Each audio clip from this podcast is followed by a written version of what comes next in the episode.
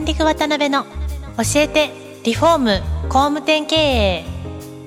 この番組はリフォーム工務店業界に特化した経営コンサルティング事業を手掛ける株式会社ランディングの代表渡辺翔一が住宅業界の経営者や幹部の方を毎回ゲストにお招きし業界のさまざまなことについてお聞きしていく番組です。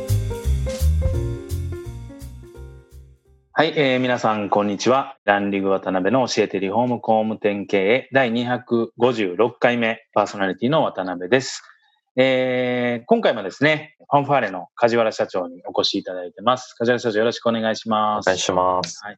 あの前回は、それこそあの、人となりの部分から地元工務店でいろんなチャレンジをされたみたいなお話をお聞きしたんですが、まあ、2社目のその工務店さんで、それこそ設計のお仕事、営業のお仕事、あとはそれこそ商品作りのお仕事みたいなことを、いろいろこう面白いお仕事をされていく中で、まあ独立を、まあ8年目とか9年目とかされていくと思うんですけど、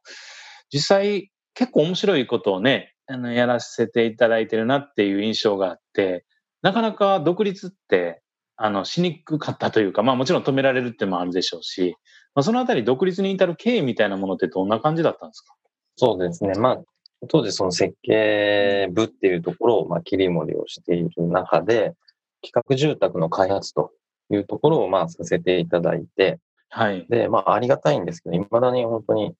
この時が一番僕にとっての財産なのかなと思うぐらい、いろんな経験をさせていただきましたね。まあ、僕の中ではその今までその住宅、戸建ての住宅っていう概念はもう自分でこうどんどん自ら覆していくようなまあ作業の連続というか、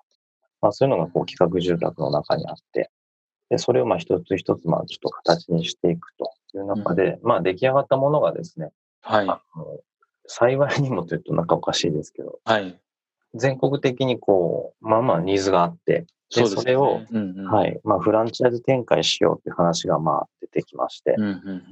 で、当時まあ僕がいた会社がこう、まさかその福岡から全国にフランチャイズ展開をするなんていうことはまあ全く思ってもなかったんですけど、はい、そうなんですね。はい。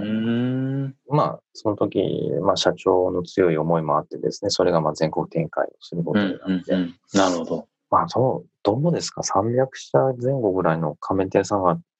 いたんじゃないですかね。もうちょっといたんじゃないですか？結構ね、増えられましたもんね。うん。んそうですね。で、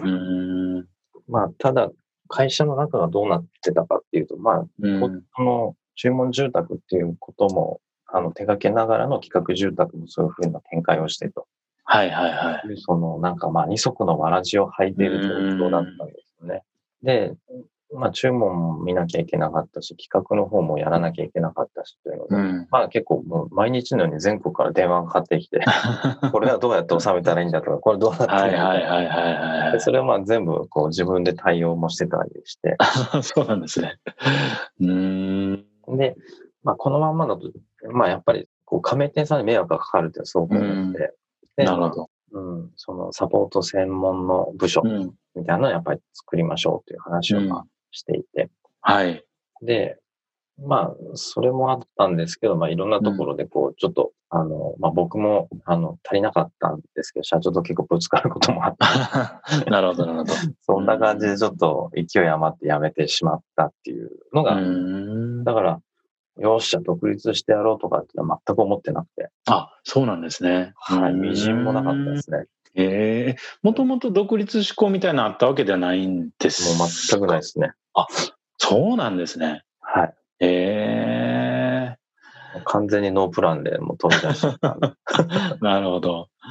ですけどまあ本当にそういう面白い経験をされている中で、まあ、辞められるって決断ってまあ大きかったと思うんですけど、はい、なんかあの、もちろんどっちがいいとか悪いとか正しいとか正しくないとかではなくて、ここの部分はどうしても譲れなかったなみたいな部分とかっていうのはなんか、もし差し支えなければあるんですか？譲れない。うん、まあ、やっぱ、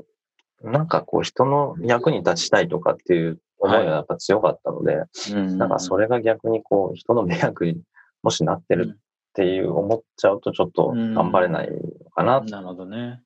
まあその当時、それこそ何歳ぐらいですか、梶原さん。えっ、ー、と、30から31ぐらいの時ですかね。あちょうどだけど人生をね、考える時でもありますよね、30の前後って。まあそうですね。はい。なるほどね。で、もう辞めようってなって、すぐ会社というか、設計事務所、えっと、アンを設立されたんですか？はい。まず、辞めるときに、まあ、そういう商品開発とかをやるとですね、はい、いろんなメーカーさんとか、企業の社長さんとお話しすることも結構出てきて、で、はい、まあ、ご挨拶を、辞めるご挨拶をすると、まあ、いろんな方がこう、あの、ありがたくもお誘いしていただいたりする場面があってですね。はい。で、まあ、どこかにこう、収まろうぐらいしか思ってなかったんですけど、あの、よくよく考えると、なんかこう、どこかに入っちゃうと、そこのためには多分頑張れるんですけど、はい。あの、もっとこう、ね、お声掛けいただいた他のお役にはまあ立ちづらいのかなとか、まあいろいろ考えながら、はい、その、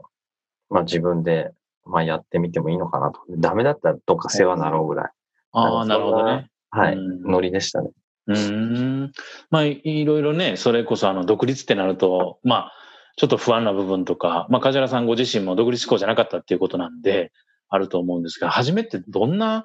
思いだったかとかと覚えてられます？その、独立して会社作ったっていう時は。えっと、まず独立してすぐはもう個人事業主で1年間やったんですよね。なるほど、なるほど。うんうん、で、ただ一つ思っていたのは、うん、あの設計事務所にはなりたくないなっていうのは思ってましたね。えー、どういうことですか、それ？うんと、まあ、これは僕のただの偏見だったかもしれないんですけど、はい。あの、まあ、工務店でこう設計をずっとしてきて、で、うん、設計事務所に憧れていたんですけど、その設計事務所がやっていること自体が、うん、はい。あの、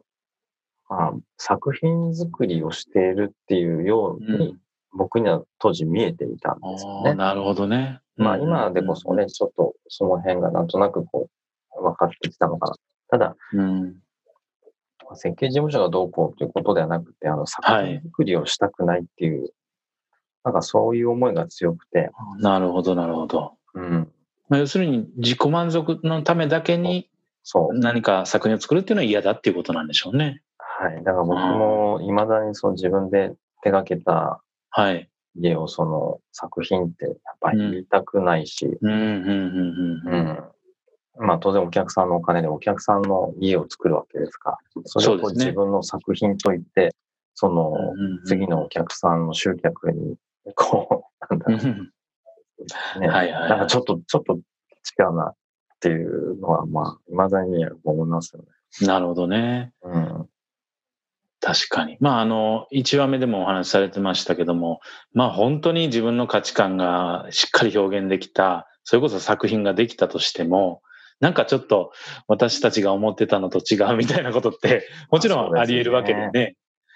そうなんですよ。なるほどね。でも最初はやっぱ、自分もすごくこう作品作りみたいなことしていて、うん、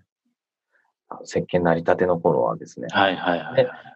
まあ結局、うん、その引き渡すときにはお客さんすごい喜んでくれるんですよ。はいはいはい。ただ引き渡した瞬間からなんかこう、使い勝手がとか、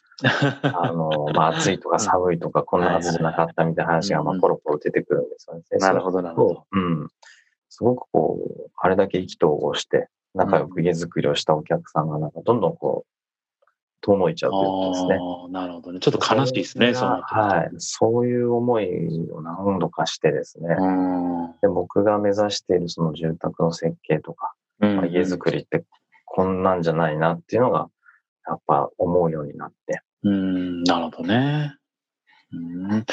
そしたら初めの1年とか2年ぐらいはずっと住宅設計のお仕事をずっとやられてらしたんですよね。とはいえ、それしかできなかったんで、うんうんうんうん、えっと、まあ、それをまあ、やることにはなるんですけど。うんうんうんうんうん。なるほどね。はい。実際そういう中で、まあ、独立してね、フリーでやるっていうのは結構大変なことも多かったと思うんですけど、順調にお仕事とかはいただけていったんですか、ね、あの、うん、まあ、いろいろこう僕が辞めた時にお声掛けいただいた方たちが、はい。まあ、丁重にお断りはしたんですけど、はい。まあ、逆になんか助けてくれるというか、お仕事いただくようになって。なるほど。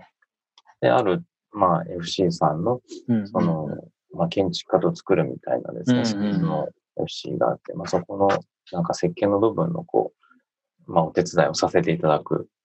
ことになる。うん、まあ、そういうのを軸にやっぱいろいろなんとかやれましたね。うん。はい。なんかその独立当時、まあ、例えば2年とか3年とか、今から思い返したときに、あの時、こうしときゃよかったなとか、逆にあれやっといてよかったなとかっていうなんか出来事とか出会いとか、なんかそういうのってありますか？まあ良くも悪くも、まあ経験してよかったなと思うのが、はい。まあ今までその注文住宅とか、まあ相手があって、一つ一つをこう、ゼロ一から作っていくっていう家づくりのスタイルを、はい。さっきのフランチャイズさんっていうのは、すごくこう、仕組み化をされているんですよね。で、その仕組みの構築のところで、結構、その、僕らもいろいろお手伝いをさせていただいたりとかして、で、当時、まあ若い頃にそれを外からきっと見ていると、うん、こんなの家づくりじゃないとかなんか勝手に思ってたかもしれないですけど、はい、ある意味自分がそこに身を置いて、うん、で、本当にそのお客さんのためにこう、家づくりをして、しかもそれがなんかこんな、こうシステマティックにできるっていうことを実感したというか、いうことがあって、うん、だからまあ、いろんな家づくりのスタイルっていうのが、まああるんですけど、はい、まあ、これは正しいけど、これは正しくないとかって、うん、今でこそなんかそんなことはまあないのかなとか、いうふうには思えるようになりましたね。なるほどね。はい。違うものっていう感じなんですかね、やっぱり、その、求めるものが。そうですね。例えば、僕らが知っておかなきゃいけないのが、うん、はい。じゃ注文住宅の定義が何かっていうと、はい。あの、まあ、僕ら、その、その業界の人間からすると、本当に01からヒアリングをして、はい。プラン提案をして、うん、あでこうでって、こう、しくしく進めていくのが、まあ、そういうオーダーだったり注文住宅かなと思うじゃないですか。はい、イメージありますよね。うん。あの、もう極端な話すると、なんかあるお客さんは、はい。建売りの家を、建売りというか、なんかまあ、企画なのか、家を買いました。ああ、はい、はい、分譲なんですね。はい。ただ、うん、そのキッチン、キッチンだけは自分で好きなのを選んだのよね。うん、私、注文住宅に住んでるんですよって言うんですよ。ああ、なるほどね。うん、うん、うん、うん。で、それを聞くと、うん、自分たちが思ってる注文住宅と、ユーザーさんが思ってる注文住宅っていうのは、まず決してイコールじゃないというところを知らないことには、で、今までは、そんなお客さんに対して自分たちのその物差しでぶつかっていくもんだから、お客さんは、あ、注文住宅ってそうそうそういうもんだよねっていうところから、わざわざなんかすごく掘り返しちゃって。なるほど。結果お客さんにその、実は無駄なお金も使わせてたりとか、うんっていうこともあったりすると思うんですよね。なるほどね。だからまず僕らがその事実を知らないとですね、うん、まあ、注文住宅っていう言葉がね、あまり良くないなと思って。ああ、確かにそうですね。はい、実際その方のもちろん予算であったりとか生き方であったりとかいろんなものがねその人に要するにフィットしてればいいっていうことですもんね。そうですね。うん、でプロはそれに寄り添いながらそれを見つけてあげるお手伝いをね、していくみたいなそんな感じなんでしょうかね。そうですね。まあだから注文住宅を勝手に拡大解釈している僕らと、なるほど。